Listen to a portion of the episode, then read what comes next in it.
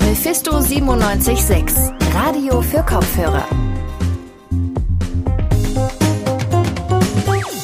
Heute mit Jonas Gretel. Hi zusammen bei einer neuen Folge Radio für Kopfhörer. Gleich reden wir hier noch über einen neuen Netflix-Film, der sich ein bisschen Hoffnung macht auf einen Oscar nächstes Jahr. Welcher das ist, darüber reden wir gleich. Wir fangen jetzt erstmal mit dem Sport an. Da geht ja im Moment nicht so richtig viel. Irgendwie findet gerade nur Fußball so richtig statt, habe ich das Gefühl. Andere Sportarten haben einfach nicht so die Lobby, um auch während Corona aktiv zu sein. Genauso ging es auch den Fechterinnen und Fechtern hier in Deutschland. Neun Monate lang wurde nämlich überhaupt nicht gefochten, bis dieses Wochenende Wochenende. Da gab es nämlich hier in Leipzig die German Masters sozusagen als Ersatzturnier für die deutschen Meisterschaften. Die sind nämlich abgesagt worden wegen Corona. Also doch was los wieder bei den Fechterinnen und Fechtern. Die Damen, die waren bei den German Masters am Sonntag dran und Luisa Grübler, die war mit dabei. Hi Luisa. Hallo Jonas. Seit März haben keine Fechtwettkämpfe mehr stattgefunden in Deutschland. Wie war das so, die Stimmung in der Halle nach neun Monaten Pause? Also am Anfang lag erstmal Aufregung in der Luft, also ob halt das mit dem Hygienekonzept und dem Gesundheitskonzept funktioniert. Ähm, in der Halle aufhalten durften sich natürlich die Fechterin, äh, der Bundestrainer, die Turnierleitung, das Schiedsgericht mit Assistenz und Presseleute. Zuschauende waren nicht erlaubt, die konnten sich aber das Turnier zu Hause live angucken. Aber auch ohne Publikum war die Stimmung sehr gut gut.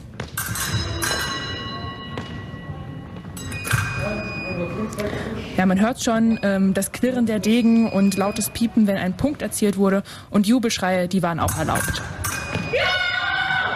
Okay, also man durfte sich offiziell freuen, das ist schon mal gut. Es wurde sich aber wahrscheinlich auch darüber gefreut, dass man überhaupt wieder fechten darf, nehme ich an.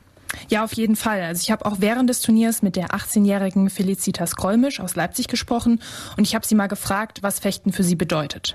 Abschalten, ähm, sportliche Betätigung auf jeden Fall. Danach fühlt man sich immer gut. Ähm, auch Glück, Emotionen. Ja, die Gefühle und die Aufregung beim Wettkampf, die haben mir auch sehr gefehlt, weshalb sie auch sehr glücklich war, dass sie jetzt am Wochenende wieder Turnier fechten konnte. Okay, also Felicitas Gräumisch haben wir gerade gehört. Wie ist denn das Turnier gelaufen für Sie am Sonntag?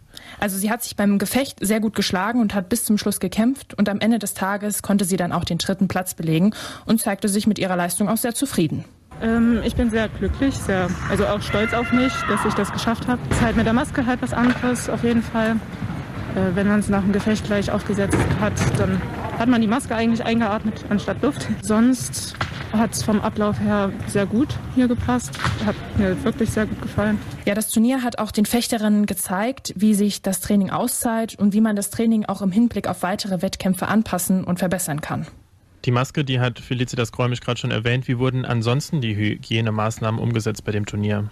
Also erstmal war alles sehr gut organisiert und strukturiert. Das heißt, jede Person, die die Halle am Wochenende betreten hat, musste sich erstmal anmelden und auch einen Fragebogen zum gesundheitlichen Befinden ausfüllen. Also ob man Symptome hatte oder hat oder ob man in Quarantäne die letzten 14 Tage war. Und zusätzlich wurde halt auch noch die Temperatur gemessen. Für die Trainer und Sportlerinnen ging es dann auch noch zum Corona-Schnelltest. Und im Allgemeinen bot die Halle, die Sporthalle ausreichend viel Platz, um sich halt aus dem Weg gehen zu können. Und jede Fechterin hatte auch einen eigen abgetrennten Bereich.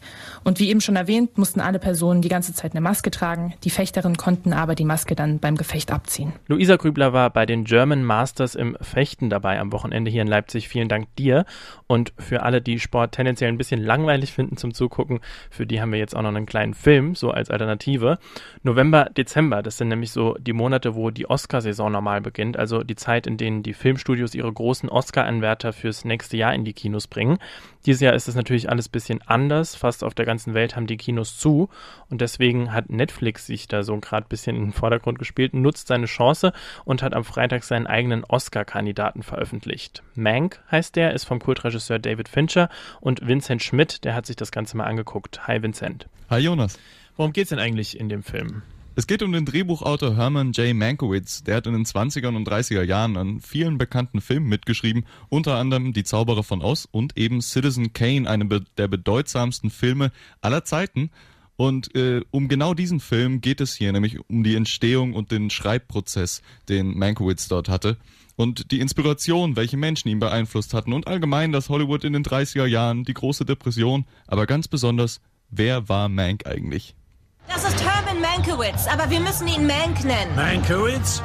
Herman Mankiewicz, der New Yorker Dramatiker und Kritiker? Inzwischen bescheidener Drehbuchautor, Mr. Hurst. Es geht also um die Entstehung von Citizen Kane. Muss man den Film denn vorher gesehen haben? Ich habe es zum Beispiel nicht gesehen. Das muss man nicht unbedingt. Ich würde es dir Okay. aber auf jeden Fall raten. Ähm, an sich, der Film Citizen Kane ist sehr sehenswert, auch heute noch. Der ist von 1941, äh, von Orson Welles wurde der gemacht. Und ähm, die Handlung von Mank und die Handlung von Citizen Kane sind doch sehr verwoben. Ähm, zum Beispiel geht es in Citizen Kane um den Millionär Charles Foster Kane, der ähm, sich ein Imperium von Zeitungen und Radiosendern aufgebaut hat und dadurch ganz, ganz viel Geld gemacht hat. Und dieser Charles Foster Kane ist inspiriert worden durch den Zeitungsmagnaten William Randolph Hearst. Und dieser William Randolph Hearst spielt eine wichtige Rolle in Mank. Und der Film Mank hinterfragt eben, ob Orson Welles wirklich das alleinige Genie hinter Citizen Kane war oder ob vielleicht Mankiewicz doch eine größere Rolle gespielt hat, als man denken mag. Ähm, und auch bei der Machart bedient er sich natürlich ein ganzes Stück. Ähm, allein der Aufbau des Films, genauso wie Citizen Kane, ist Mank in ganz vielen Rückblicken äh, aufgebaut. Und äh, auch Mank ist in Schwarz-Weiß gedreht worden. Und auch die Bildsprache orientiert sich ganz stark an Citizen Kane. Trotzdem ist es ein eigenständiges Werk. Okay, aber du hast gerade gesagt, Schwarz-Weiß. So Schwarz-Weiß-Filme, die wirken ja vielleicht eher erstmal abschreckend auf manche Leute, auch auf mich. Da denke ich irgendwie eher an Stummfilme in den 20ern oder sowas. Würdest du sagen, Mank passt überhaupt zu der Art und Weise, wie Leute heutzutage Filme gucken? Da darf man sich auf jeden Fall nicht abschrecken lassen. Und das macht der Film auch relativ schnell klar, dass es eben nicht langsam ist, sondern es sind schnelle, witzige Dialoge und eine komplexe Geschichte mit relativ vielen Figuren. Das ähm, verlangt auch viel von den Zuschauern, aber dadurch gewinnt er eben durch mehrmaliges Se- Sehen. Ich habe ihn jetzt am Wochenende zweimal geguckt und mir hat er wirklich sehr, sehr gut gefallen, beide Male. Den Regisseur David Fincher, den kennt man ja eher von so düsteren Filmen wie Fight Club 7 oder Gone Girl. Wie passt denn da Mank, also ein Film über Hollywood, in seine Filmografie eigentlich? Ja, zuerst mal muss man sagen, dass, äh, dass, dass sein erster Film seit Gone Girl aus 2014 ist, also sechs Jahre ist es her. Und komischerweise kommen hier gar keine Serienmörder vor, was eher ungewöhnlich ist für David Fincher. Ähm, man kann ihn eher vergleichen mit seinem Film The Social Network über ähm, Mark Zuckerberg.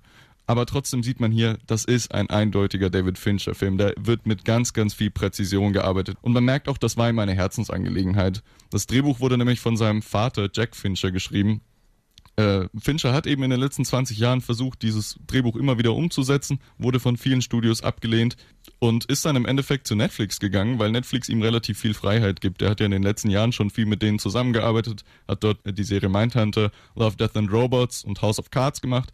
Also hört sich auf jeden Fall danach an, als hätte sich David Fincher da viel vorgenommen in seinem Herzensprojekt. Wie würdest du abschließend sagen, funktioniert dieser Film für dich?